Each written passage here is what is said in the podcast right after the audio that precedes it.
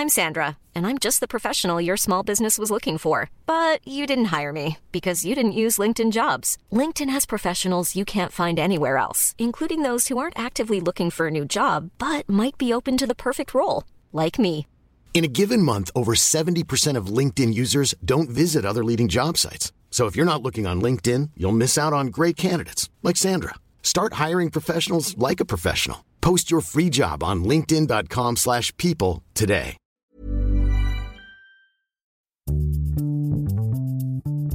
Bonsoir, bonjour, bon après-midi à tous et bienvenue dans ce nouvel épisode d'Histoire de Daron. Je suis Fabrice, je suis votre hôte et cette semaine je vous propose d'écouter l'histoire de Thomas. Petite anecdote avant de commencer, mais Thomas sera historiquement le premier daron à avoir eu son propre daron dans le podcast. Son père est Martin Vinclair, docteur renommé qui était passé il y a quelques mois à mon micro. Après avoir débriefé avec lui sur ce qu'il a appris à l'écoute de l'épisode avec son père, on passe au sujet de sa venue dans Histoire de Daron puisque sa femme Florine a choisi d'avoir un accouchement physiologique, non médicalisé et donc sans péridurale. Il raconte le cheminement de Florine jusqu'à cette méthode qui gagne en popularité ces dernières années, puis le choix de leur clinique équipée d'une salle nature, il nous expliquera aussi ce que c'est, jusqu'à l'accouchement qui donnera naissance à Emma, leur petite fille qui a aujourd'hui 9 mois. Un grand merci à Thomas pour son récit. Si vous aimez Histoire de Daron, je vous invite à vous abonner à ce podcast, à lui mettre une bonne note sur vos applis de podcast préférés. Surtout, n'hésitez pas si vous avez un iPad ou un iPhone à venir sur Apple Podcast pour venir lui mettre une bonne note. Ça fait toujours plaisir, ça permet au podcast de gagner en popularité. Vous pouvez aussi écouter Histoire de Daron sur Spotify ou sur Deezer. Et de mon côté, j'attends vos commentaires sur cet épisode sur www.daron. Vous retrouverez tous les liens dans les notes de ce podcast. Un rapide mot pour vous dire que si vous aimez mes entretiens, j'ai un nouveau podcast que j'ai appelé Histoire de succès et qui devrait vous plaire. J'y rencontre des personnes, anonymes ou déjà médiatiques, pour discuter avec elles des particularités de leur parcours qui les a menées vers leur succès. Je vous mets tous les liens pour vous abonner dans les notes de cet épisode. Merci d'avance pour tous vos commentaires, vos bonnes notes et vos bonnes vibes, et je vous laisse en compagnie de Thomas. On est avec Thomas, salut Thomas. Salut, Tu vas bien? Ça va, ça va très bien. Merci beaucoup Thomas de, de venir dans, dans l'histoire de Daron.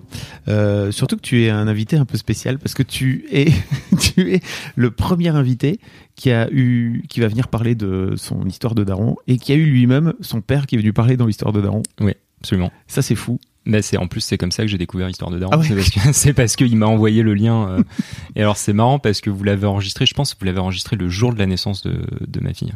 Ah ok. À, à peu de choses près. Parce que euh, dans le podcast il dit là on a dépassé le terme et on, le terme on l'a dépassé de deux jours. Ok. Donc soit vous l'avez enregistré la veille, soit vous l'avez enregistré le jour même. Mais je pense que vous l'avez enregistré le jour même parce que quand on a on a reparlé avec Florine, donc ma ma femme, euh, bah, ces derniers jours là, et euh, et elle me disait mais en plus il nous avait donné la date et je suis quasiment sûr que c'était le c'était ce jour-là.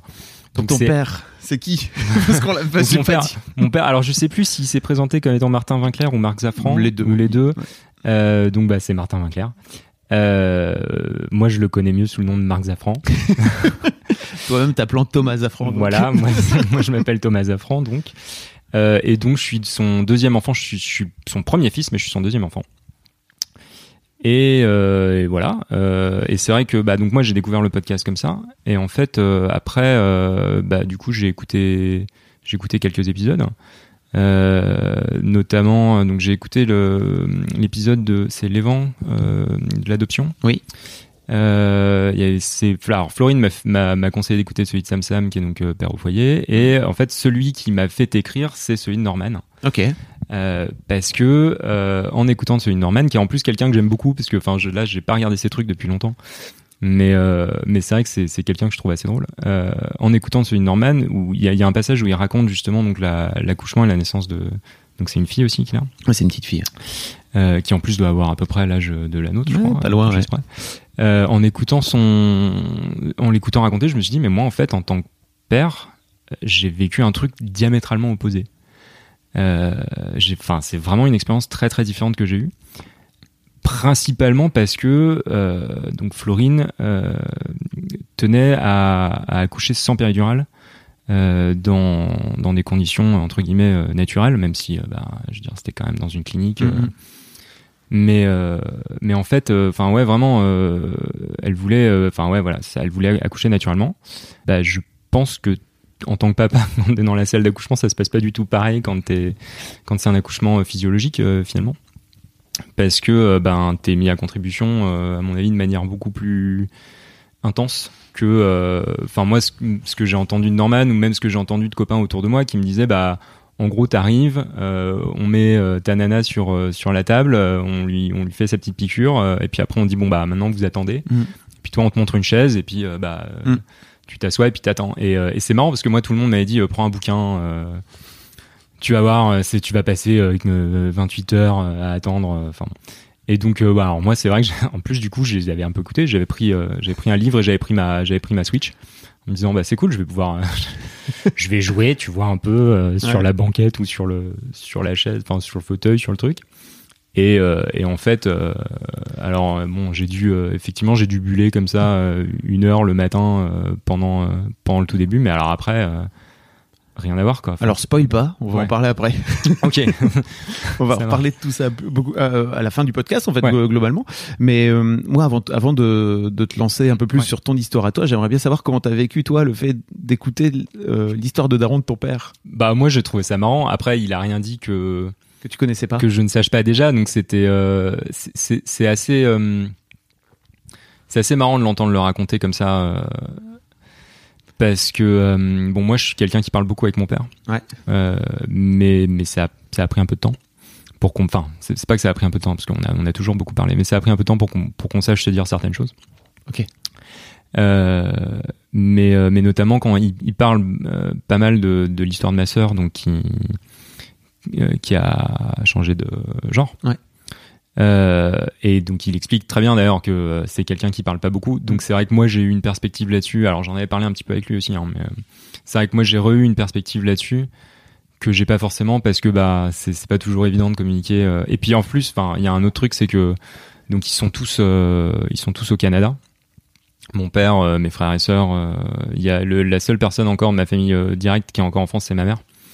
Euh, donc moi c'est vrai que je les vois assez peu. Euh, mon père il passe deux fois, deux trois fois par an en France, donc euh, je le vois quand même régulièrement. Mais les autres, mm-hmm. j'ai bon j'ai des nouvelles par Skype, par mail, tout ça, on s'appelle tout ça, mais mais c'est pas tout à fait la même chose. Donc c'est donc c'est vrai que c'était c'était marrant de, de, de l'entendre raconter un peu nos notre notre famille en fait comme ça à, à, des gens qui sont complètement extérieurs finalement. Mm. donc non c'était sympa. Moi j'aime bien. Je l'ai réécouté là il y a, y a pas longtemps en plus. Donc après, euh, bon, il est à la fois frais dans ma tête et en même temps, je sais plus du tout ce qu'il dit.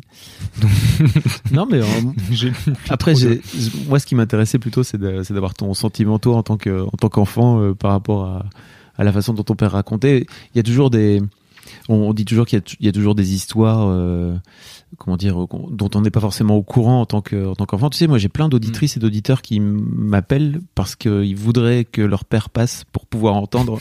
tu sais. Non, alors ça, c'est vrai que bon, euh, moi, il y a sûrement des trucs que mon père m'a jamais dit. Après, euh, mon père, il est écrivain. il, a écrit, euh, il a écrit au moins deux romans autobiographiques. Donc, il y a quand même des trucs que s'il me disait pas, j'ai lu. Euh, et puis bon, après c'est aussi euh, mon, mon, père, c'est un, c'est quelqu'un aussi qui est, qui va qui va souvent chercher un peu les secrets de famille. Donc quand il en trouve un, il en parle. Okay. Euh, donc il y a pas grand chose de. Enfin moi j'ai pas écouté le podcast en me disant ah tiens j'étais pas au courant ça. Ouais, ouais, ah mais ah j'ai une nouvelle sœur maintenant? Non pas non c'est c'est pas du tout euh, c'est pas du tout ce qui s'est passé au contraire. Euh, donc euh, donc après voilà c'est c'est vrai que c'est c'est d'ailleurs pour ça aussi qu'il y a il y a un certain nombre de livres de mon père que je lis pas parce que euh, je, je, sais que c'est des trucs que j'ai déjà entendus. je sais que c'est des trucs dont il m'a déjà parlé, et donc, euh, enfin, sans dire que ça, ça a pas d'intérêt de les lire, parce que il euh, y a sûrement des infos, c'est sûrement plus détaillé, ou il y a sûrement des trucs. Ouais, mais t'as déjà l'histoire. Mais voilà, c'est ça. Ouais. Et, et donc, donc voilà, c'est vrai que moi. Enfin, moi, je me souviens, m'être dit, il, il, y avait notamment, il, y a un, il a sorti un bouquin sur les séries télé, mm. ou sur Docteur, enfin, il en a sorti plusieurs, mais il avait écrit un bouquin sur Doctor House, à un moment où je me suis dit, Ouais, mais celui-là, c'était à la période où j'étais. Euh, je pense que j'étais à la fac qui, qui, quand il regardait Dr House et qu'il en parlait. Et moi, je me suis dit, mais je vais pas l'acheter ce bouquin. Je veux dire, tous les week-ends, je rentre à la maison et, et je l'entends parler de Dr House à la, à, à, la table du, à la table du déjeuner. Je veux dire, c'est bon, je sais. Donc, euh, enfin, c'est schématique, mais c'est ouais. vrai que.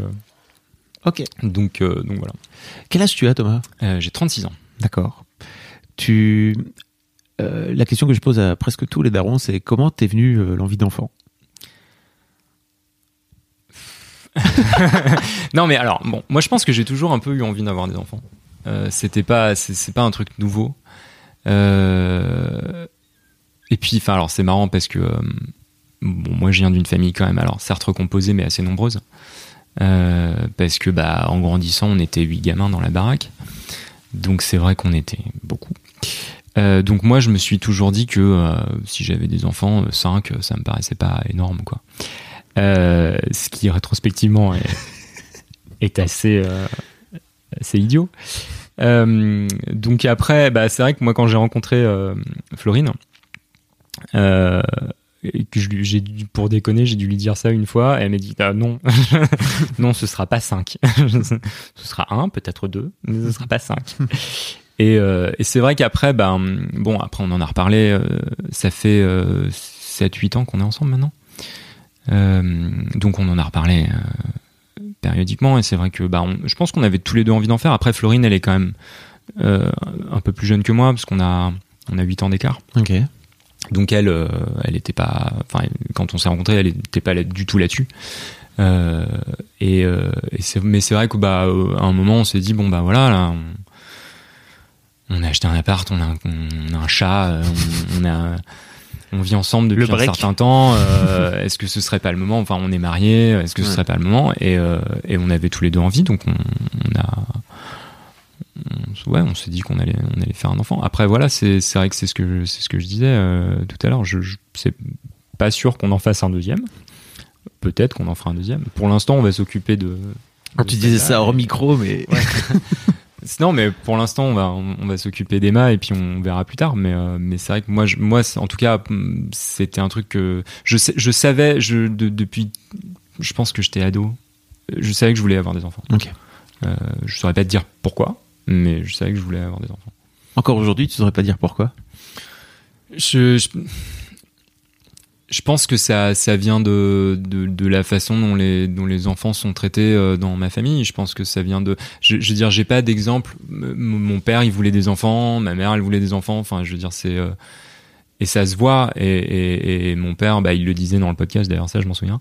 Euh, qu'il il, il aime les, les petits, il est à l'aise avec les petits. Et c'est vrai que moi, je l'ai toujours vu, que ce soit avec mes petits frères ou avec les, les autres enfin les enfants des autres, euh, je l'ai toujours vu extrêmement à l'aise avec des tout petits. Il adore ça.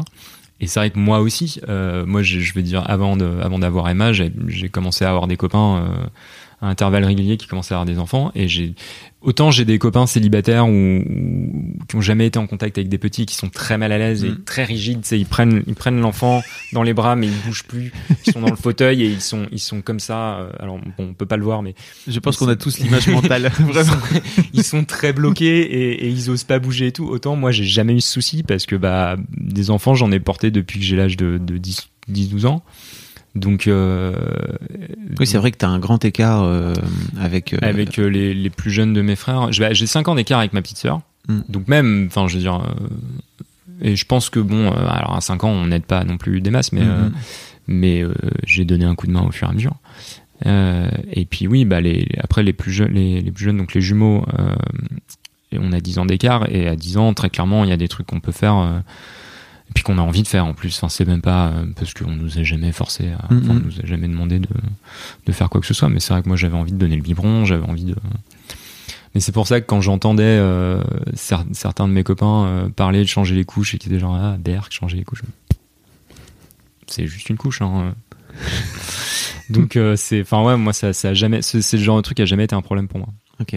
Comment se passe la grossesse? Alors déjà, je voudrais savoir entre le moment où vous décidez de faire cet euh, accouchement physiologique Mm. et euh, le début de la grossesse, euh, est-ce qu'il y a un moment donné où vous vous décidez ensemble? C'est elle qui décide de vouloir aller vers ce vers cet accouchement-là? Comment ça se- comment ça se passe? Alors c'était c'était surtout elle quand même. Enfin moi j'avais pas, moi c'est pas mon corps donc j'avais Oui. rien à dire.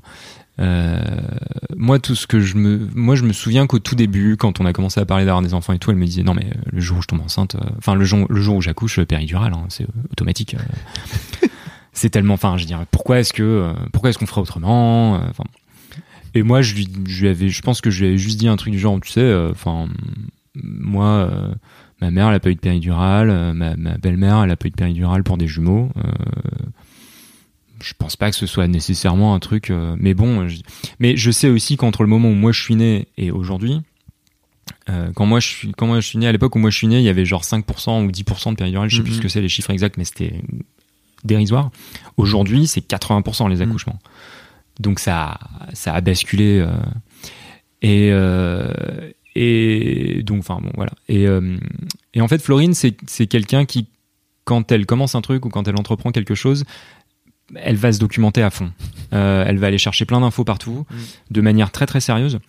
Euh, et, et elle m'a dit, c'est marrant parce que bah, du coup je lui ai refait en- m'en parler là il y a, ces, ces derniers jours parce que je voulais je voulais pas dire de bêtises, je, voulais, je veux pas parler pour elle, mais je veux pas dire de bêtises non plus. Mm.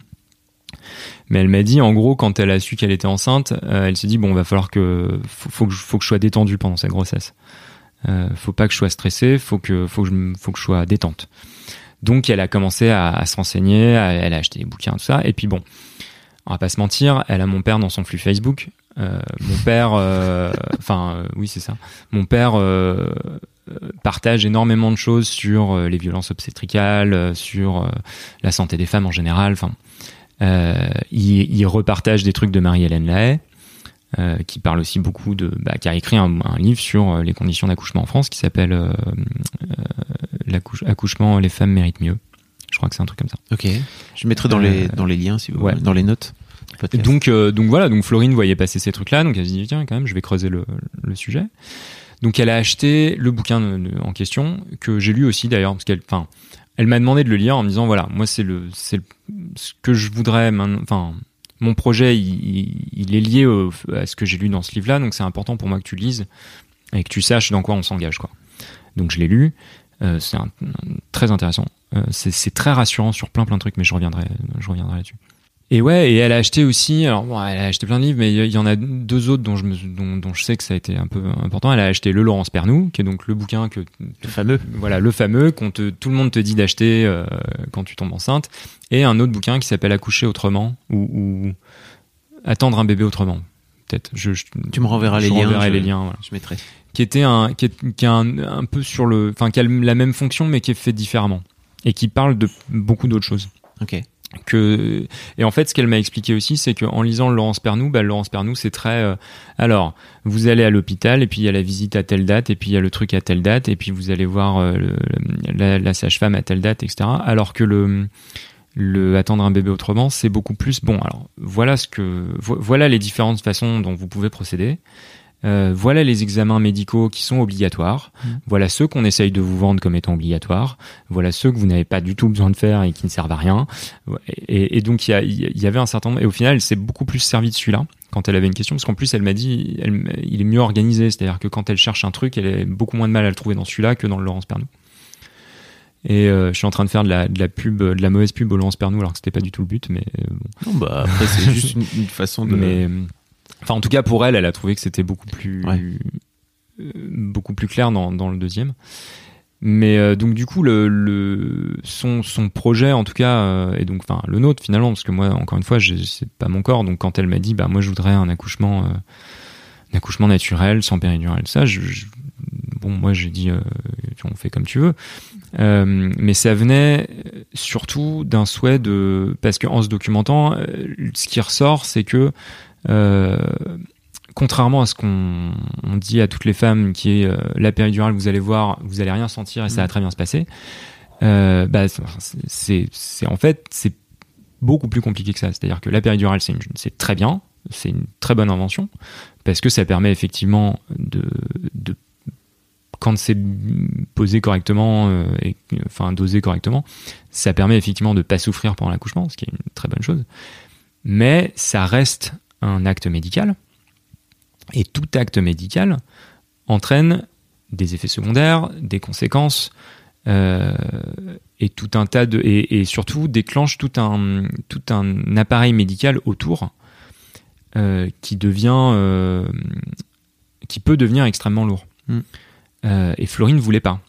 Se retrouver dans un contexte surmédicalisé dans lequel on allait lui dire bah faut être assise dans telle position, vous n'avez pas le droit de manger pendant 20 heures, et puis enfin on va vous contrôler, on va vous bon. elle voulait pas elle voulait que ça se fasse naturellement. Euh, je pense c'est ça qui revient hein, en fait. Mm, mm. Euh, et puis c'est vrai que ben plus plus on s'est renseigné, plus on a enfin en lisant le bouquin euh, de Marie-Hélène Lay, on s'en rend compte aussi. Il y a, énormément de choses dont on ne parle pas quand on parle avec des, enfin, dont les professionnels de santé notamment ne parlent pas quand, ils parlent de péridurale. Il y a une, visite chez, l'anesthésiste qui est euh, décrite comme étant obligatoire alors qu'elle ne l'est pas. Elle doit être proposée obligatoirement. Mais dans la loi, il n'y a rien qui dit qu'elle est obligatoire. Sauf que toutes les maternités vous diront qu'elle est obligatoire. Et cette visite, en fait, ne sert à rien pour la patiente. Euh, Florine l'a faite, alors elle l'a fait deux jours avant l'accouchement parce qu'elle a, elle a fait traîner jusqu'au bout parce qu'elle voulait pas la faire. Et on l'a traînée un peu euh, parce que comme elle a dépassé le terme, elle a été obligée d'aller à la mm-hmm. maternité. Donc du coup, ils ont dit ah bah mais là vous l'avez pas vu l'anesthésiste quand même, faudrait voir l'anesthésiste. Euh, mais mais donc elle l'a fait et en fait c'est et, et, même avant de la faire elle le savait parce qu'on avait rencontré des nanas en cours de préparation à l'accouchement qui, manifestement ne savaient pas ce que c'était qu'une péridurale alors qu'elles avaient rencontré l'anesthésiste. Et en fait tout ce qui se passe pendant cette consultation c'est l'anesthésiste qui regarde le dossier et qui dit ah oui c'est bon je peux poser une péridurale. Et il prend 40 balles et c'est fini. Donc c'est un peu, euh, en fait ce qui est terrible, c'est qu'en plus on pourrait se dire ça pourrait être l'occasion d'informer les gens sur ce que ça implique, qu'est-ce qui va se passer, euh, parce que ce qu'on, ce que manifestement c'est ce qui n'est pas dit, par exemple un truc tout bête, c'est que quand on a une péridurale, bah on peut plus se lever, donc on va plus aux toilettes, donc mm. euh, on a un, on a, je sais plus comment ça s'appelle, une sonde, on a une sonde, enfin voilà, c'est et ça on l'a, nous on, on, a entendu une, une, une dame poser la question en cours de préparation à l'accouchement en disant mais euh, comment on fait pour aller aux toilettes? Et la sage-femme lui répond bah vous ne pouvez plus. Et elle l'apprenait à ce moment-là alors qu'elle avait vu l'anesthésiste. Ce qui est quand même assez, enfin ce qui nous a paru un, peu flippant. donc euh, donc enfin bon pour revenir sur le, choix de, de l'accouchement physiologique c'était c'était vraiment bon ça venait d'elle. Après, c'est pas un truc qu'elle m'a. Enfin, je veux dire, de toute façon, elle avait rien à m'imposer. C'est encore une fois, c'est son corps, mais mais moi, c'est pas un truc que j'ai eu le sentiment qu'on m'imposait. Euh, c'est un truc que j'étais j'étais heureux plutôt de, de, de me dire qu'elle était euh, à ce point-là euh, motivée en fait parce que c'est aussi euh, c'est aujourd'hui beaucoup plus facile de se dire je vais tout laisser entre les mains des médecins et puis si ce qu'ils me disent de faire je le ferai sans se poser de questions que de se dire bah je vais me renseigner je vais je vais regarder ce qui existe, je vais regarder ce qu'on propose. Euh, est-ce que j'ai vraiment besoin, par, par, exemple, est-ce que j'ai vraiment besoin d'aller à la maternité? Parce qu'elle s'est, elle s'est aussi renseignée pour accoucher à la maison. Hmm.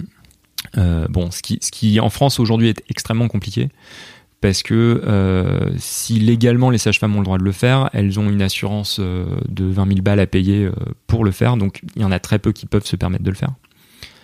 Donc c'était pas une option viable. Et puis bon, c'est vrai que pour le coup, ça c'est un truc, comme on en, on en, a parlé à chaque fois et tout, et c'est vrai que pour notre premier, moi je lui ai dit quand même, je préférais qu'on soit dans un cadre un peu où si jamais il y a un pépin, mm. quelqu'un qui est pas trop loin quoi. Ce qui en soi, euh, bon, je veux dire, on était à 20 minutes en bagnole de la maternité, donc même si on avait accouché à la maison, il n'y aurait pas eu de, enfin même pas 20 minutes, euh, je, dis ça, mais c'est même moins que ça. Il n'y aurait pas eu de pépin particulier, mais bon, moi j'avais besoin, de, je pense que j'aurais besoin d'être rassuré par rapport à ça. C'est entendable. Voilà, et c'est un truc euh, qu'elle a tout à fait, qu'elle entendait aussi. Euh, mais, mais, mais donc du coup, c'est vrai qu'on s'est, bah, du coup, c'est vrai qu'on s'est renseigné par rapport au qu'est-ce qu'il y avait comme maternité autour de nous.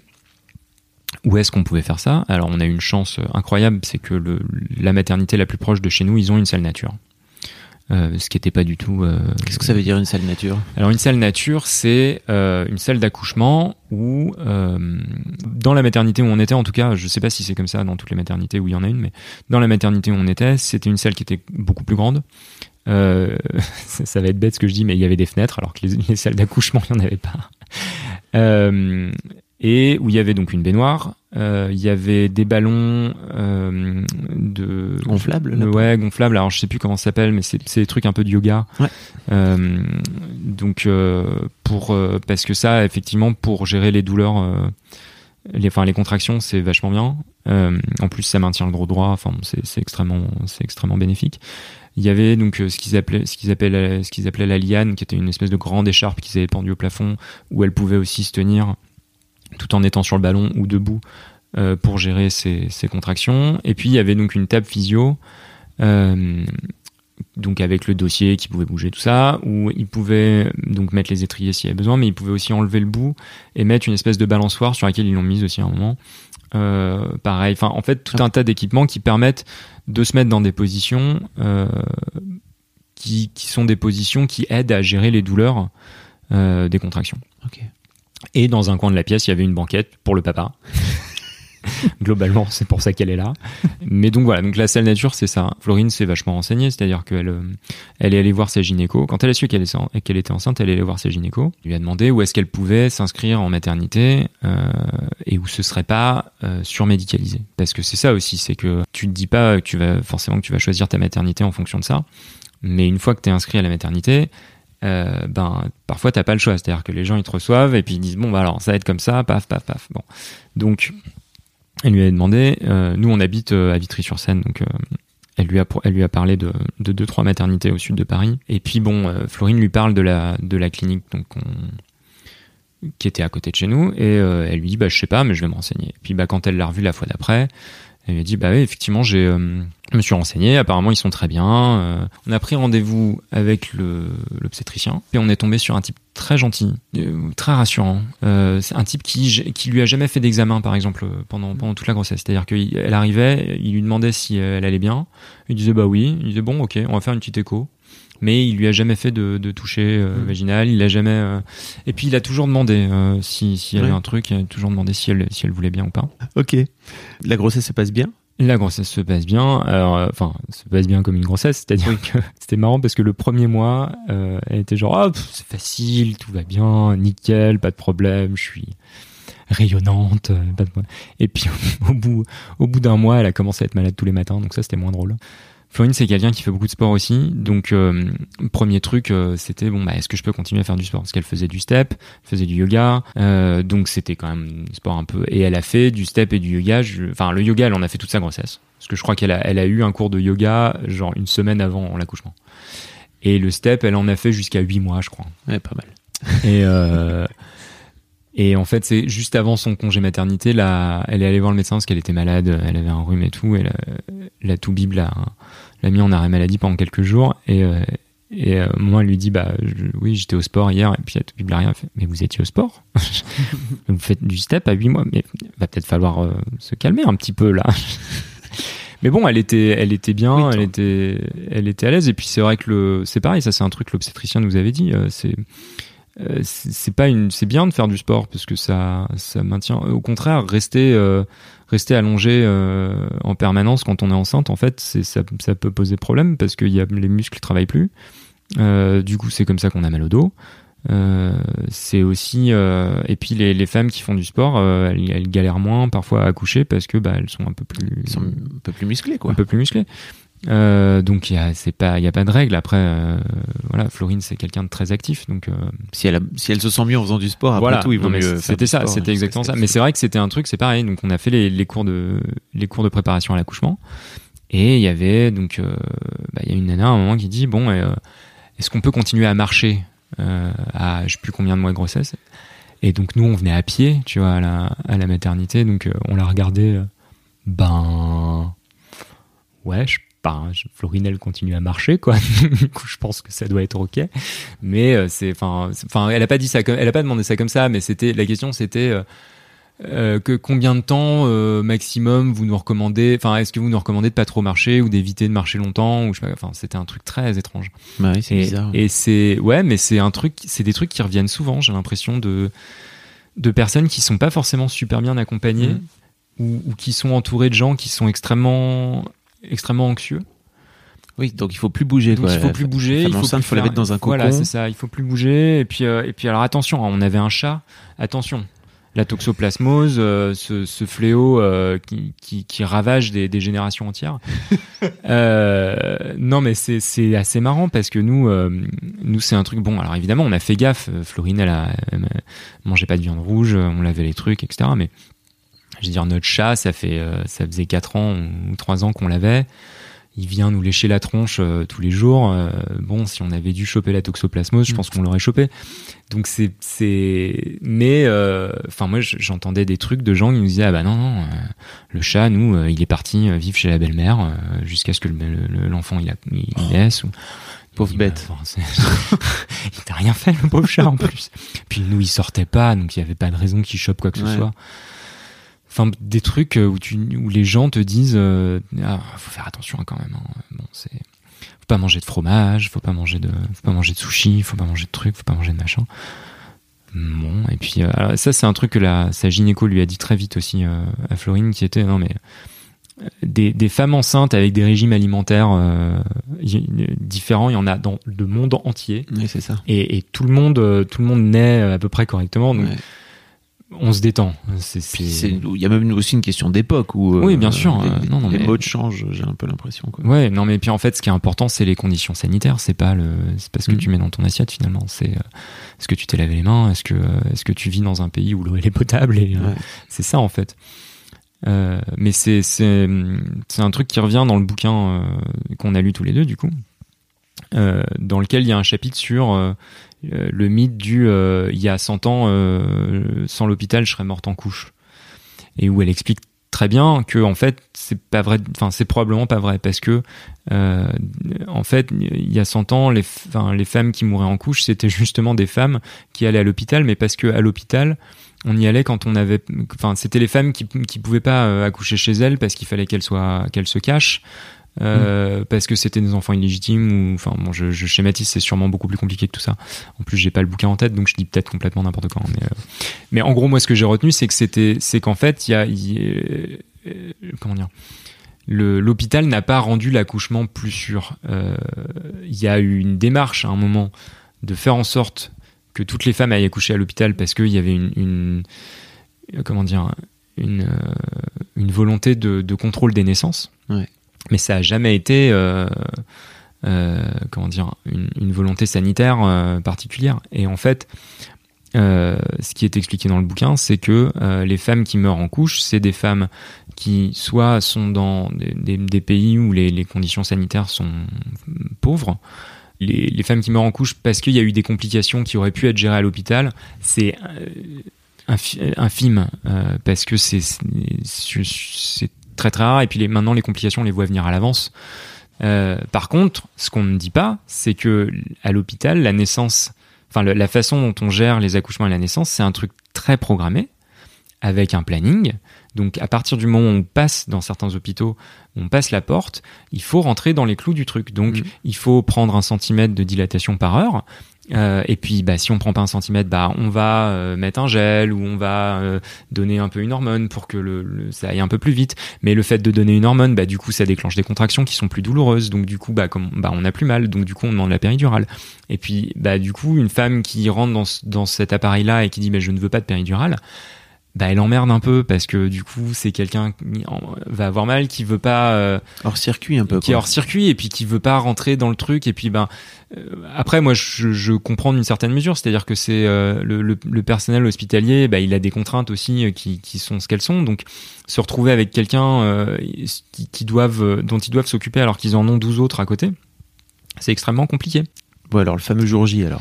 Alors le jour J, le personnel de la clinique, globalement tous les gens qu'on a rencontrés avant, ont été euh, extrêmement euh, bienveillants vis-à-vis du projet. C'est-à-dire que contrairement à ce qu'on avait, pu entendre, personne nous a dit ah ouais mais vous allez la vouloir la péridurale quand même. en particulier la, sage-femme qui nous a donné les cours de, de préparation à l'accouchement, qui était qui est aussi celle avec qui on a fait le projet de naissance, qui était extrêmement bienveillante sur tout ça.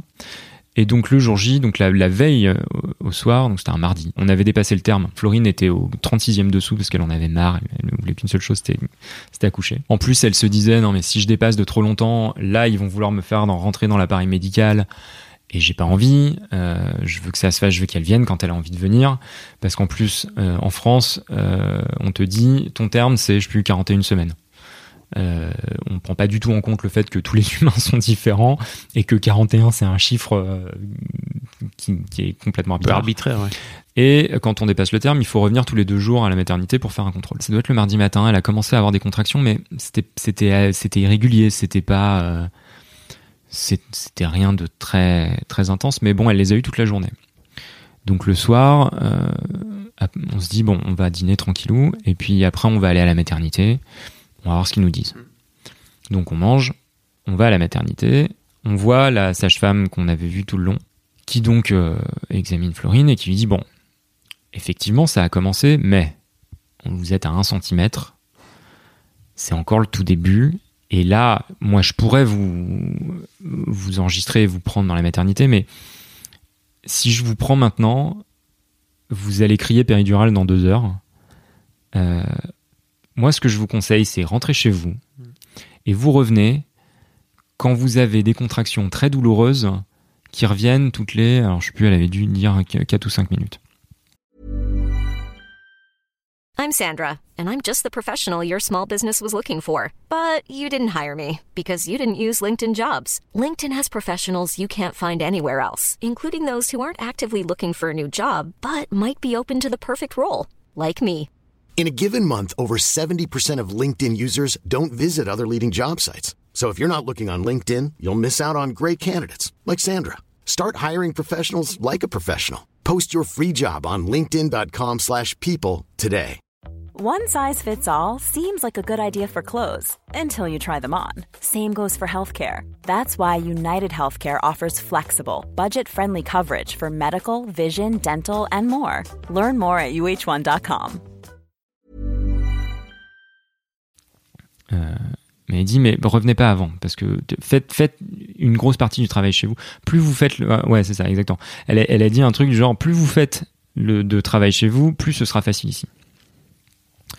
Donc bon, on dit ok pas de problème, on rentre. Euh, et puis bon bah je sais plus on a dû euh, Florine s'est fait couler un bain je crois. hein. On s'est couché vers 23 h Elle elle s'est relevée à 2 ou 3 heures du mat parce que là elle commençait vraiment à douiller.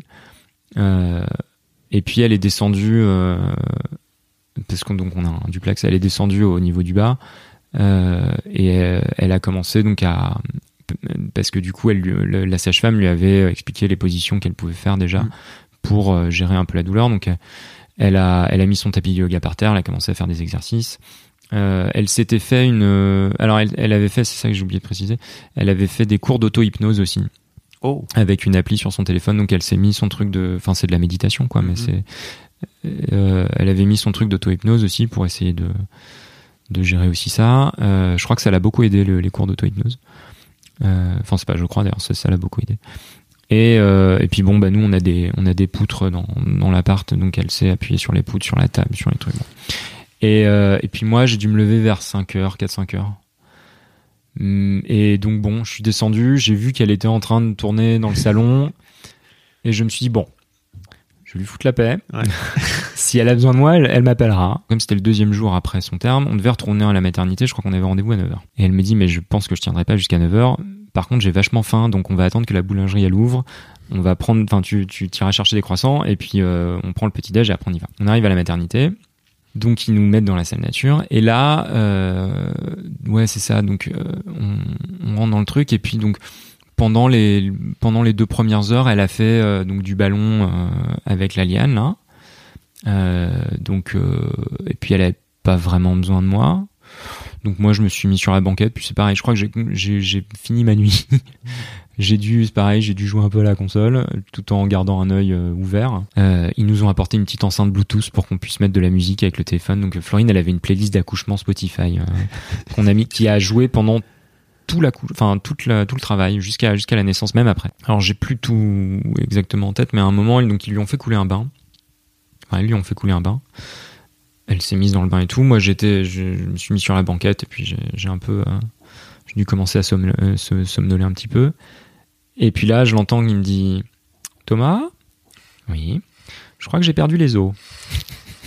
ah. Donc euh, elle me dit ouais j'ai senti un ploc. je crois que j'ai, perdu les os. Je dis ah bon, tu, tu veux qu'on appelle? Elle me dit ouais, ce serait peut-être pas mal qu'on appelle la sage-femme. Donc on l'appelle. Donc la sage-femme vient, et elle regarde, il dit ah oui effectivement vous avez perdu les os. Et puis euh, et puis bah alors à partir de là ça a été euh, une toute autre histoire parce que bah là elle a commencé à vraiment sentir les contractions. C'est, là que j'ai commencé vraiment à me sentir impliqué, c'est-à-dire que euh, bah là, déjà les sages-femmes m'ont dit bon, alors là, elle va commencer à avoir mal. Vous pouvez la masser, vous pouvez euh, juste lui tenir la main. Enfin, donc c'est vrai que bah à partir de là, euh, donc elle est, alors ils l'ont ressorti du bain, ils lui ont refait faire du ballon. Moi, je me suis mis derrière elle pendant qu'elle faisait du ballon et entre deux contractions, je la massais dans le bas du dos. Euh, Il y a eu donc il y a eu ça, je, on a beaucoup fait. Et puis bon, à chaque fois qu'il la mettait sur la sur la table euh, physio pour le monitoring, du coup, elle était dans une position où elle pouvait pas trop bouger, donc c'était plus douloureux aussi quand elle faisait ça. Donc bah moi je me mettais sur le sur le côté puis je lui prenais la main. Euh, donc euh, j'ai appris à tenir la main de quelqu'un sans que ça fasse mal. Euh, c'est pas très dur en fait. tout le monde tout le monde me disait tu vas voir elle va te broyer les doigts. Je, bah, bon, euh, en fait non, il suffit de donner le Bien pouce. prendre le pouce. voilà. donner le pouce comme si tu l'aidais à se relever. Je sais pas, ça, moi ça m'a paru naturel tout de suite. Mais apparemment c'est ça l'est pas. Enfin je sais pas. Mais du coup j'étais un peu genre non mais ça va en fait. Et euh, mais c'est vrai que c'est bon non mais après c'est vrai objectivement que eh, quand quand la contraction arrive elle serre très très fort. Mhm. Ça, ça c'est tu sens qu'il y a un truc. euh, Bah, qu'on euh, qu'on- qu'on comprend- qu'on comprendra jamais. nous, oui, non, mais nous, hein, nous, on, nous, on comprendra. C'est un truc, on sera, on sera toujours. euh, Et puis, enfin, moi, je veux dire, je, je- c'est vrai que je me suis senti impliqué, mais euh, quoi, je, je, sais aussi que ma contribution est extrêmement faible par rapport à par rapport à tout ce qu'elle a dû vivre. Donc, euh, c'est, c'est, mais c'était gratifiant euh, de bon, d'être là et puis euh, et puis de participer comme ça et pas être assis dans un coin sur une chaise à, à attendre parce qu'en plus moi ce qui moi j'aime pas être quand quand elle va pas bien de manière générale, j'aime pas être là et ne pas savoir quoi faire. Là, ce qui était bien, c'est que je savais, je savais quoi faire. Mhm. Je me suis pas senti impuissant. Bon, il y a, il y a évidemment des moments où euh, tu, tu vois qu'elle a, mal, qu'elle souffre, et où t'es juste là à lui tenir la main. Mais rien que pouvoir faire ça, c'est déjà beaucoup. Et puis, euh, et puis, et puis, elle était, manifestement quand même très contente que je sois là. Euh, donc c'est, et moi, ça m'a donné aussi l'impression de faire partie du, de faire partie de l'accouchement, quoi. De, process, de- ouais, et de pas être juste un spectateur, en fait. Mm. Et, et je pense que c'était important pour Florine aussi que je sois pas juste un spectateur, mais que je puisse euh, être un peu actif. Euh, donc, euh, donc c'était, c'était bien. Euh, y a un- et puis alors à un moment, elle a commencé à, elle a commencé à trembler. Euh, et puis elle était, elle était vraiment pas bien quoi. Elle tremblait, elle transpirait, elle était, euh, elle était toute pâle et tout. Et puis là, les sages-femmes me disaient, ah, elle, doit faire l'hypoglycémie. Donc, euh, vous allez, vous allez aller en bas et vous allez lui trouver euh, la machine euh, au distributeur. Vous lui prenez une boisson sucrée, mais pas gazeuse et pas du jus d'orange. Donc là, j'ai eu un, petit moment de, ok. Et puis alors, la nana, prenez-lui un iced tea. Ah. Très bien. moi, il me faut des, il me faut des consignes. Moi, faut être précis, moi. tu vois. Parce que c'est vrai que sur le coup, euh, alors attends, je peux pas lui C'est un, prendre. c'est un peu un puzzle, quoi. bah ouais, non, mais puis je, je peux pas lui prendre un coca, je peux pas lui prendre. Bon, donc euh, donc je suis descendu, j'ai pris un iced tea. Je suis remonté, je lui ai donné, lui son iced tea. Pendant ce temps-là, c'était la, la stagiaire qui lui tenait la main. Euh, et puis euh, et puis d'un seul coup, elle a repris ses couleurs. Elle, elle a bu son iced tea, elle a repris ses couleurs. Donc du coup, c'est ah bah c'était effectivement ça. Ça a duré longtemps, en fait. T'as- Ça a duré longtemps parce qu'on est arrivé donc on est on est arrivé à la maternité à 8 heures et Emma est née à 23h54. Ah oui, donc. euh, Euh, c'était c'était tendu parce qu'en plus la, la sage-femme à, à 23h30 elle disait ah non elle naît aujourd'hui moi j'ai fait les papiers et tout euh, je- j'ai pas envie de j'ai pas envie de changer la date Euh, bon donc euh, c'est vrai que c'était ça tient un peu de choses, ça tient un peu de choses Euh, mais ouais ouais non elle voulait pas elle voulait pas sortir. Euh, donc enfin bon le- le- la journée s'est déroulée comme ça euh, jusqu'à 20h c'est-à-dire qu'elles ont enfin en fait jusqu'au change- changement d'équipe à peu près parce que donc du coup on a eu la même équipe de 8h à 20h donc avec alors elles lui ont fait faire des, des positions différentes. Euh, elles ont donc on a eu la balançoire euh, ou la, la table physio. Il y a eu un moment où elles l'ont elles lui ont elles ont conseillé de se mettre à quatre pattes sur la table physio en tenant des barres mais ça elle elle était pas bien du tout. Mhm. donc après elles, elles lui ont fait faire autre chose et puis bah pareil donc euh, bah sur la balançoire je lui ai fait des massages aussi Euh, et puis euh, Et puis ouais, je, bah du coup je ouais c'est ça. J'ai- En fait, au final, j'ai pas fait grand chose. C'est juste que j'ai j'ai- j'étais là. Euh, quand elle avait besoin d'un truc, euh, j'y allais. Et, et d'ailleurs, c'est ouais, c'est ça. C'est vers à peu près au moment du changement d'équipe, elles sont venues nous voir une dernière fois en disant bon bah nous on va on va rentrer. Elles étaient déçues d'ailleurs. Il y en a une qui était genre ah, en plus je suis sûr qu'elle va naître dans pas longtemps. Mais bon, euh, on n'est pas sûr donc euh, bon. Il dit donc c'est ma collègue qui va prendre le relais. Et, euh, et Florine lui dit bon quand même c'est pas évident. Je- j'espère que je vais réussir à tenir jusqu'au bout. Et là la sage-femme lui a dit un truc que moi j'oublierai jamais je pense mais elle lui a dit un truc elle a rien il dit non mais ça fait suffisamment longtemps que je fais ça pour savoir quand une femme qui vient et qui dit je veux pas de péridurale va réussir à aller jusqu'au bout ou pas. Et vous vous avez passé le point et, et ce qui est euh, impressionnant d'ailleurs, c'est que à aucun moment pendant le pendant le travail, à aucun moment personne lui a dit est-ce que vous voulez une péridurale? Et ça c'était c'est important et c'était important et c'est aussi pour ça que Florine voulait pas voir l'anesthésiste, c'est qu'elle voulait pas se retrouver mentalement dans un espace où c'était où on allait lui dire Une de possibilité, quoi, ouais et puis même même où c'était un truc euh, non mais là tu dis non mais bon quand même tu vas voir la douleur euh, tu, tu vas prendre la péridurale. On a eu le changement d'équipe donc c'est une autre sage-femme qui est venue s'occuper de nous. Mais là, c'est allé beaucoup plus vite parce que donc du coup, il était 20h. Ouais, c'est ça. Il était 20h. Les contractions étaient quand même très rapprochées. Elle était, euh, je sais plus combien de centimètres, mais c'était, on était vraiment plus loin du tout. En fait, c'est allé très vite et à tel point que je crois qu'elle a demandé à Florine dans quelle position vous voulez accoucher et que Florine dans le dans le rush et dans le truc a dû dire bah non euh, on va rester comme ça alors elle était assise euh, ou allongée sur la table Bah, assise plutôt parce que le dossier était redressé. Et en fait, rétrospectivement, rétrospectivement je sais qu'on en a parlé, elle m'a dit si, si j'avais su que je pourrais, parce qu'elle dans sa tête, c'était pas clair qu'elle pourrait plus du tout bouger. Oui. Et elle me dit si j'avais su, peut-être, je pense que j'aurais demandé à être dans une autre position. Parce que du coup, elle était quand même dans une position qui est pas euh, extrêmement physiologique pour le coup, même si elle avait le dos relevé, que bon, euh, et où euh, et où en fait ça a été très compliqué pour elle de pousser.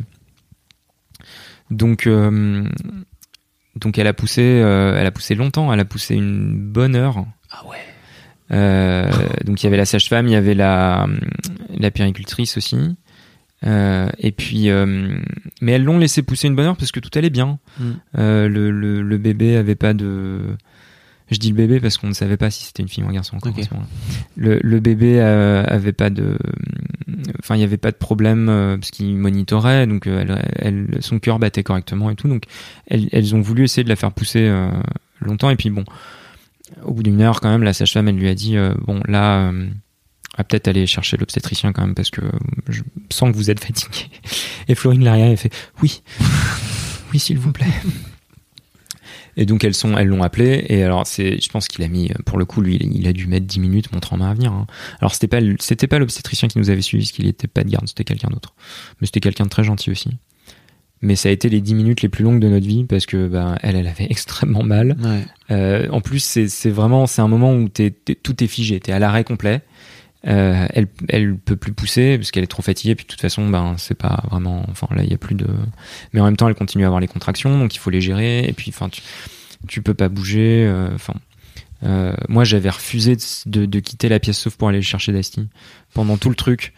Euh, à un moment, elles m'ont demandé si je voulais manger un truc et j'ai dit bah non, moi c'est bon. Je, Tu voulais pas rater le moment, quoi. je voulais pas rater le moment et puis bon euh, moi en plus euh, tu sais il y a un truc euh, genre il faut pas que la mère elle, elle mange parce que si jamais on, on l'anesthésie il faut pas qu'elle ait mangé Euh, bon en, en vrai j'ai réussi à lui glisser une banane et, et des noix de cajou mais euh, mais moi j'étais aussi dans un état d'esprit où j'étais je me suis dit non mais si elle mange pas je mange pas je veux dire je sais pas je vais pas aller me chercher un sandwich et le bouffer devant elle enfin ça a pas Mhm. de ça a pas de sens et puis dans les faits c'est un moment où t'as pas faim T'as pas faim. t'es t'es dans la salle, t'es es occupé à. T'as as 12 millions d'autres choses qui se passent dans ta tête. La dernière chose dont j'avais envie, c'était d'aller bouffer un truc. Donc, euh, enfin bon, donc du coup, euh, on, euh, on va cher- elles vont chercher l'obstétricien qui, qui, met les, qui met 10 minutes à arriver. Il arrive. Et puis alors, elles avaient, elles avaient sorti la ventouse et les forceps parce qu'elles savaient pas exactement s'il allait vouloir l'un ou l'autre. Et donc il arrive, il regarde euh, très calmement, il dit bon, on va, plutôt prendre les forceps. Bien. Et puis alors il monte les forceps. Alors les forceps, c'est vrai que c'est- impressionnant, deux grandes cuillères et tout. Mais bon, il dit voilà, ça ressemble à ça, mais je vais les poser très doucement. Euh, c'est pas les forceps qui vont vous faire mal, c'est la tête du bébé qui va vous faire mal. Maintenant, c'est normal. Il faut quand même que vous poussiez. Moi, je vais tirer, je vais aider, mais c'est quand même à vous de pousser. Et il a expliqué ça de manière très euh, très rassurante. Il a redit deux ou trois fois pour être sûr que qu'on avait, enfin qu'elle avait bien compris. Et euh, et puis bon, et, puis il lui a dit bon, vous êtes prête, ok. Il a posé les forceps. Il y a une contraction, enfin oui c'est ça, une contraction qui arrivait. Elle a poussé, il a il a tiré. Et là, moi, j'ai vu, j'ai vu, j'ai vu j'ai vu ma, fille naître, quoi, parce que j'étais pas, j'étais pas euh, derrière, j'étais du côté de Florine, mais j'ai quand même vu. et alors, c'est impressionnant parce que parce que en plus, un bébé, ça sort tout désarticulé. Enfin, t'as l'impression que c'est tout désarticulé, ça l'est pas, mais donc moi, je- au début, et puis je l'ai vu tirer sur la tête, et puis j'ai eu l'impression que comme c'est comme il y avait beaucoup, il y avait du sang et tout, moi j'ai eu l'impression qu'il avait arraché la tête. Ce qui est horrible. Mais j'étais genre, mais, mais qu'est-ce que t'as fait? Casse pas notre et puis j'ai rien, et puis j'ai rien dit, tu vois, parce que je, bon, t'as, la partie, en fait, c'est la partie reptilienne de ton cerveau qui réagit très, très Ouais. violemment, alors que la partie raisonnable, elle, non, calme-toi. Il sait ce qu'il fait, tout se passe bien. Mm. Donc le, le- il sort, euh, et comme on leur avait dit qu'on voulait pas connaître le sexe, là, là, il tend le bébé à la péricultrice qui, m- qui, qui me le tend et qui dit bon alors papa, qu'est-ce, qu'est-ce que c'est? Enfin, elle l'a pas dit comme ça, mais qui me l'a, qui me l'a montré en disant, enfin, oui, c'est- euh, est-ce que c'est une fille ou un garçon, quoi? Oh, le quiz. Et, euh, et donc, pas intérêt à rater là. non mais tu déconnes. Mais donc je vois, je vois que c'est manifestement une fille. Et donc je, je dis à Florine, regarde, c'est une fille, on a une petite fille. Et alors ce qui est marrant, c'est que Florine était convaincue tout, tout le long de la grossesse que ça allait être une fille. Donc je sais pas, euh, je, je, je- je- tout ce que je sais, c'est que maintenant elle va être insupportable parce qu'elle aura toujours raison. Mais euh, En même temps, elle a qu'une chance sur deux. voilà, bah moi c'est ce que je lui dis, mais bon, euh, le fait est qu'elle avait raison. Donc du Oui. coup, euh, je- voilà. Mais elle était convaincue toute la grossesse que c'était une fille. Et comme en plus c'était plus moi qui voulais pas savoir, du coup c'était un peu, enfin, Ah. c'est moi qui, c'est moi qui avais demandé à pas savoir. Après je lui avais dit toi si tu veux savoir, euh, Tu peux savoir. tu peux savoir, mais moi je veux pas savoir. Elle m'a dit bah je vais pas savoir toute seule, c'est nul. Donc euh, donc bon d'accord, on saura pas. Et puis euh, mais elle était convaincue que c'était une fille. Et, et donc là, on voit que c'est une fille. Enfin, je vois que c'est une fille. Je dis c'est une fille et tout. Bon, elle la prend dans ses bras. Et, et après, par la suite, après, en fait, donc elle est allée dans les bras de, de Florine. Après, la péricultrice l'a reprise pour la nettoyer, lui faire les soins, tout ça. Pendant que euh, donc ils ont dû recoudre Florine parce qu'elle a eu une, petite déchirure euh, pendant ce temps-là. Donc et en fait pendant tout ce temps-là où donc le Emma était avec euh, la péricultrice, moi j'étais retourné donc du coup me mettre à un endroit où je gênais pas sur la banquette. T'as- T'as pas accompagné euh, la puricultrice Oh, Elle est restée dans la dans la salle, mais elle était à l'autre bout de la pièce. Et puis moi, je voulais pas. euh, Moi, j'ai alors j'ai coupé le cordon, euh, donc parce que le donc l'obstétricien m'a tendu le cordon entre deux entre deux clampes et m'a dit vous coupez. Et moi, j'étais genre je coupe où Bah entre les deux clampes. Ah. C'est vraiment un état d'esprit dans le. Tu, tu- c'est- moi, c'est vraiment. J'étais dans un état d'esprit extrêmement. Euh, non, mais faut me dire les choses clairement, en fait, monsieur. Moi, je, je, je peux pas réfléchir là tout de suite. Euh, Je te comprends tellement. non, mais c'est c'est très étrange. Si tu, tu Moi, ils m'ont, sens- moi, ils m'ont dit, euh, vous les coupez. J'ai fait, mais faites votre métier. Moi, c'est pas. euh, démerdez-vous. hein, c'est Ouais, pas à ouais, moi de faire ouais. ça là. euh, c'est vous. Chacun son truc. Mais moi, c'est vrai que c'est- c'était un. c'est- Enfin, moi, j'avais entendu beaucoup de gens dire ah non, moi, euh, il a fallu que je sorte de la pièce, je pouvais pas voir ça et tout. Mm. Et moi, j'étais genre mais non, j'ai envie d'être là, moi, j'ai envie de le voir, j'ai envie de voir le bébé sortir. Moi, j'ai j'ai rien à foutre que ce soit dégueulasse. Je, Ouais, ouais. c'est bon. Et en plus, euh, enfin, il y a, y a des gens, enfin, il y a, il y a un mythe, je sais pas si c'est vrai, mais il y a un mythe qui dit que euh, une fois que tu as vu ton enfant naître, après, euh, c'est peut-être ta femme, elle, euh, tu, tu la vois plus jamais pareil, et tu peux plus. euh, Ah. Je pense que si t'es- j'ai des amis qui ont regardé d'en face, si tu veux. Et ça, ça, je pense que c'est un délire, quoi. Tu vois, il faut avoir envie de Oui. faire ça. Oui, Tu peut-être. vois, mais le fait d'être. Non, je enfin, pas. je sais pas. Après, Florine voulait de toute façon pas que je sois en face. Euh, Mm. Et puis, bah, c'était pas. Enfin, moi, je préférais être à côté d'elle, quoi. Je veux dire, c'est. Ça me paraissait beaucoup plus. J'avais interviewé un sage-femme qui racontait qu'il y avait des, carrément des, des pères qui venaient avec la caméra pour filmer. Ouais, en alors, face. Mais ça, c'est. Qu'est-ce qu'ils font de cette Mais c'est vidéo oui, c'est ça. Mais c'est pareil, ça, on a vu, on- enfin, je sais plus, on a, on- on a vu une série ou un truc où il y a, il y a un truc comme ça et où Florine disait mais mais qui fait ça? Quel, bah- quel- esprit malade se dit que bon Apparemment dans le Nord. Hein.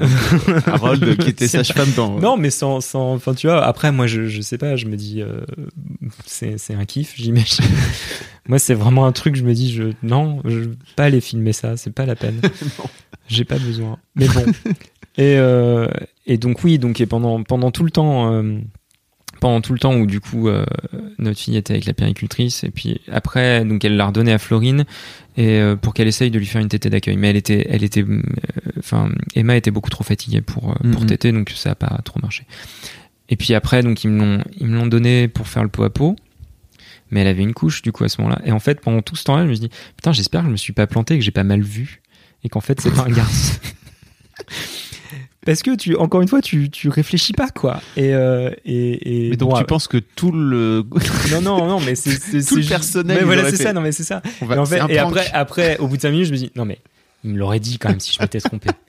Il l'aurait vu il me l'aurait dit. C'est bout pas de six juste, mois. je suis pas quand même bon. Et euh, mais bon j'ai bien gardé ça pour moi jusqu'à jusqu'au lendemain. Et après quand j'ai raconté à Florine elle s'est foutue de ma gueule c'était assez drôle mais euh, Mais en même temps, c'est pas cool. Enfin, S'il y a des gens qui nous écoutent, faites pas ça en fait, euh, parce que pour moi, c'est vraiment un truc horrible de venir dire. Alors, c'est quoi votre avis, tu vois ah je sais pas moi après après moi j'ai trouvé ça sympa justement parce que je l'ai personne me l'a dit c'est moi qui l'ai découvert quoi Ouais, je- comprends. J'étais vraiment, moi je voulais, je voulais pas savoir, je voulais l'apprendre au dernier moment possible. Je l'ai appris au dernier moment possible. Ouais. Euh, Mais en même temps, elle t'a vraiment fait un quiz. C'est-à-dire qu'elle aurait pu te dire félicitations, c'est une fille. ça ah, aurait je- été cool. ouais, oui. Après, bah, après, je pense que l'idée c'était que ce soit moi qui le dise à Florine. Ok. C'était vraiment, c'est comme ça que je l'ai perçu. C'était pas, euh, est-ce que t'es capable de voir euh, C'était pas ça du tout. Non, non, c'était vraiment. euh, non, moi je l'ai, je l'ai vu comme un truc très, très bienveillant aussi. C'était vraiment, euh, bon, vous vouliez pas savoir, donc on va pas, on va vous laisser découvrir euh, si c'est une fille ou un garçon. Comment se passe la rencontre avec ta fille alors? Et ben donc du coup on fait un, un pot à Pot à pot euh, qui est c'est très bien. J'en ai refait quelques-uns après euh, à la maison. Euh, je, pas autant que j'aurais voulu, euh, mais euh, mais c'était c'était très chouette et c'est c'est terrible parce qu'elle a elle a 8 mois là, mais euh, mais je revois des photos de quand elle est née. C'est une crevette parce qu'elle a, elle a elle est née à 2 kg 700 un truc comme ça. Petit bébé quoi. Donc vraiment tout petit bébé. Bah, Après, Florine n'est pas quelqu'un de très grand, donc euh, c'était logique. Mais non, la rencontre se passe très bien. euh, et puis euh, l'avantage d'avoir fait ça en salle nature aussi, c'est que du coup, elle a jamais. Enfin, je crois qu'elle a quitté genre deux secondes la pièce pour aller chercher un truc, mais après, elle est revenue tout de suite. Mais parce que sinon, en salle d'accouchement, euh, dans, cette clinique-là, dans les salles d'accouchement, après, ils sortaient faire les soins euh, en nurserie pour revenir ensuite. Là, on l'a pas quitté des yeux quasiment euh, du tout. Mais ouais, non, c'était une rencontre. Enfin, moi, c'est un des trucs les plus intenses. Je, je- enfin, je pense que tout le monde euh, vit ça de manière très intense. Moi, c'est- vraiment un truc extrêmement fort. Euh, et puis en plus, j'étais pas. euh, moi, j'avais un peu peur d'avoir une fille en fait. Ah, Parce que, euh, mais non, mais parce que parce que j'ai grandi dans une baraque massivement composée de garçons. Donc, ben, je savais comment. Enfin, et puis oui, c'est ça. Moi, j'ai vu mon père élever des garçons, donc. Enfin, mes sœurs, mais j'ai vu plus des garçons, donc je, je savais, enfin, je sais pas que je savais, mais j'avais cette image de, euh, je, de moi-même en me disant, bon, élever un garçon, je sais faire. Ce qui en fait est bête parce que tu, tu- fondamentalement, si tu fais les choses correctement, tu te poses pas la question de comment t'élèves un garçon ou comment t'élèves une fille. En fait, t'élèves ton enfant, t'élèves un être humain. t'élèves un être humain, euh, que ce soit un garçon ou une fille euh, ou même euh, autre chose. euh, ça, ne- doit pas changer grand chose à la donne. Euh, ça me faisait un peu peur. Maintenant, c'est bon. Elle est là, donc de toute façon, ben voilà. Moi, je suis content. Je, suis, très content d'avoir une fille en fait. C'est bon, ça, me- ça me faisait un peu peur, mais maintenant, je suis très content d'avoir une fille parce que et puis, enfin, c'est le plus beau bébé du monde, donc du coup, du coup, il n'y a pas de ouais. Enfin, c'est non, c'était une une belle c'était une belle rencontre. Euh, et, et, ce qui est donc ce qui est, ce qui est marrant, c'est qu'en plus, on est remonté. Donc ils nous ont remonté. euh, il était quoi, 2 heures du mat quand on est monté en, en dans la chambre. Donc moi, il m'avait mis un lit sur le côté, euh, un lit de camp, ce qui Et contrairement à ce que j'ai entendu, il y a plein, de- il y a plein de mecs qui vont dormir dans un fauteuil euh, à la maternité. Ouais, ou qui rentre. Ou qui rentre, Moi, j'étais euh, rentré chez moi. ouais. Moi, je m'étais posé la question hein, d'ailleurs parce que euh, parce qu'on m'avait dit aussi ouais, mais tu vas voir euh, quand même les premières nuits, enfin les nuits à la maternité, tu dors pas très bien. C'est bien qu'il y en ait un de vous deux qui soit opérationnel euh, et qui ait bien dormi et tout. Donc bon, la première nuit, alors la première nuit en plus, moi j'avais pas nourri le chat. avant- Enfin, j'avais nourri le chat le matin, mais je, je m'étais dit non, mais le soir on sera rentré pour nourrir le chat. Évidemment non. Leçon numéro une. Voilà. Euh, donc, jamais du coup, prévoir. à, 2h du mat, en plus, j'avais rien mangé. Ils avaient gardé un plateau repas pour Florine de côté, mais j'étais pas sûr. Enfin, on n'était pas sûr. Et moi, de toute façon, je savais qu'ils m'avaient rien gardé du tout. Donc, je me suis dit, comme on n'était pas loin, je me dis, bon, je vais faire l'aller-retour à la maison, je nourris le chat, je me prends, je me fais un sandwich ou je sais pas quoi, et je reviens. Donc, je l'ai laissé une heure euh, maxi, je crois. Euh, et puis, je suis revenu, et, euh, donc, il m'avait, installé un lit. Elle, elle avait eu, Florine avait eu son plateau. On avait Emma qui était dans son petit berceau et tout. Et puis, bah, du coup, j'ai dormi sur place. Et, en fait, ça a été, même le séjour à la maternité derrière a été, a été très calme par rapport à ce qu'on avait entendu parce qu'ils sont venus, ils venaient une fois le matin pour la flasher, pour vérifier qu'elle avait pas de jaunisse. Euh, alors, si, il y a quand même eu une nuit où ils sont venus la chercher à minuit et demi pour lui faire son test auditif et où elle est revenue en pleurant euh, et, et où ça a été impossible de. Enfin, elle, elle s'est endormie deux heures plus tard parce qu'elle hurlait.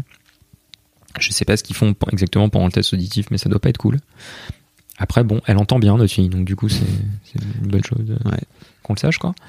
Mais euh, et puis en fait, on a passé, ouais, euh, on a fait un séjour à la maternité en fait qui était plus court parce qu'on a demandé à sortir en anticipé parce que tu peux maintenant demander à sortir en, avance si tu remplis certaines conditions. Et euh, comme Florine n'avait pas eu de péridurale, du coup, au moment où ils l'ont montée dans la chambre, elle s'est levée, elle a commencé à défaire ses affaires et tout. Et là, il y a une infirmière ou une sage-femme qui a débarqué et qui a dit Mais vous êtes déjà debout? Bah oui, pas de problème. Donc elle était. Mais elle, elle a pas eu. Y a en dehors de- du fait qu'ils l'ont un peu recousu, elle- il n'y a pas eu d'intervention particulière, donc elle n'avait pas besoin de rester à la maternité particulièrement. Euh, nous, le seul truc en fait qui, dont ils voulaient s'assurer avant de nous laisser sortir en avance, c'était que bah, Emma prenait bien du poids. Parce que comme elle était allaitée, ils voulaient vérifier que. Mhm. euh, voilà. Et euh, je crois qu'il y avait une histoire de vaccin, ou de, non, de test, de test euh, sanguin pour les maladies orphelines, enfin les, ma- les maladies rares. Et en gros, il fallait qu'une sage-femme, il fallait qu'on trouve une sage-femme qui passe à la maison le dimanche. Parce que du coup, ça nous faisait sortir un, samedi. Et il fallait qu'elle passe le lendemain, absolument. Donc, euh, donc c'est le seul truc euh, où ils nous ont dit, bah voilà, si vous trouvez une sage-femme qui peut passer le dimanche, on vous laisse sortir. Donc on en a trouvé une, qui était une de la maternité d'ailleurs. Et, euh, et du coup, ils nous ont laissé sortir un jour de plus. Enfin, un jour plus tôt. Et si, si on était resté un jour de plus, je pense que j'aurais peut-être dormi à la maison, effectivement. Parce que c'est vrai qu'au bout de trois nuits, j'étais un petit peu crevé. Mm. Donc là, ça m'aurait permis de faire une nuit complète. Mais, euh, mais en fait, c'est vrai que le, je crois que le deuxième soir, je me suis posé la question et je me suis dit, mais je vais pas dormir tout seul à la maison. Enfin, je veux dire, ça a pas de sens. Je suis, enfin, en plus, j'étais vraiment, j'avais pas envie du tout. Donc, euh, et puis, bon, certes, il y a le côté euh, être opérationnel le lendemain et tout, mais là, on était à la maternité, donc il n'y avait pas vraiment besoin d'être particulièrement opérationnel. Et en plus, moi, je voulais pas non plus que Florine, elle passe une nuit à pas dormir et que moi j'arrive tout frais le matin, euh, coucou, ça va, euh, bon. euh. Enfin, ça me paraissait pas. Et puis j'avais envie de passer la nuit avec avec ma femme et ma fille en fait. Donc euh, donc donc on, ouais donc voilà. Ok. Ta fille a 8 mois aujourd'hui? Euh, ouais c'est ça.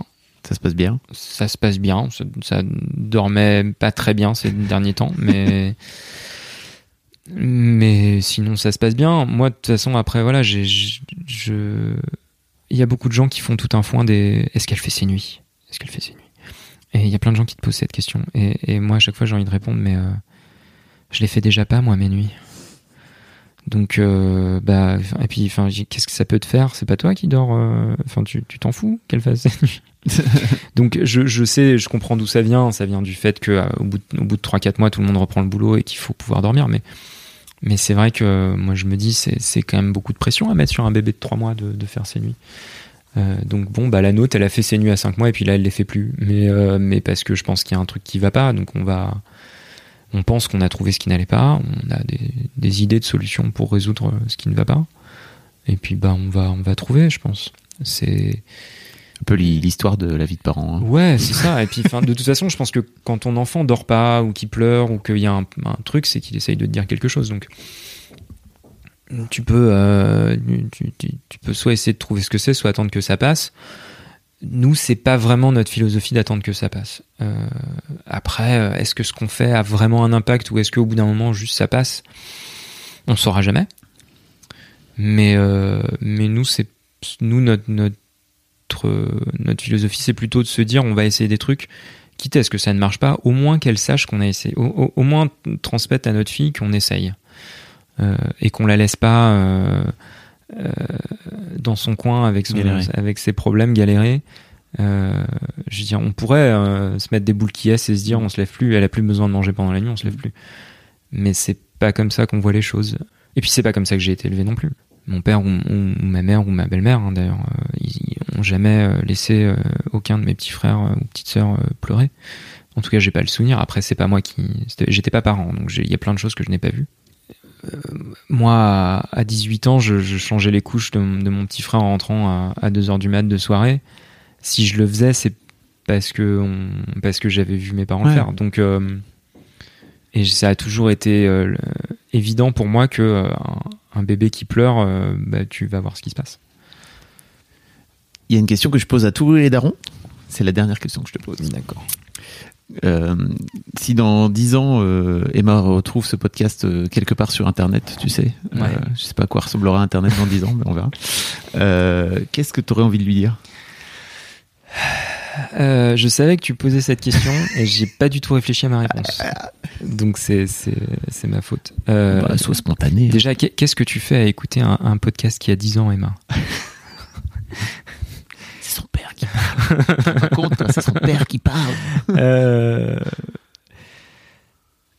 Moi, je pense que je, je voudrais que, enfin, euh, dans 10 ans, elle aura 10 ans, donc je sais pas euh, comment elle sera dans 10 ans, mais je, je pense que euh, je voudrais qu'elle qu'elle soit d'abord et avant tout, euh, qu'elle fasse rien de, de contraint et forcé.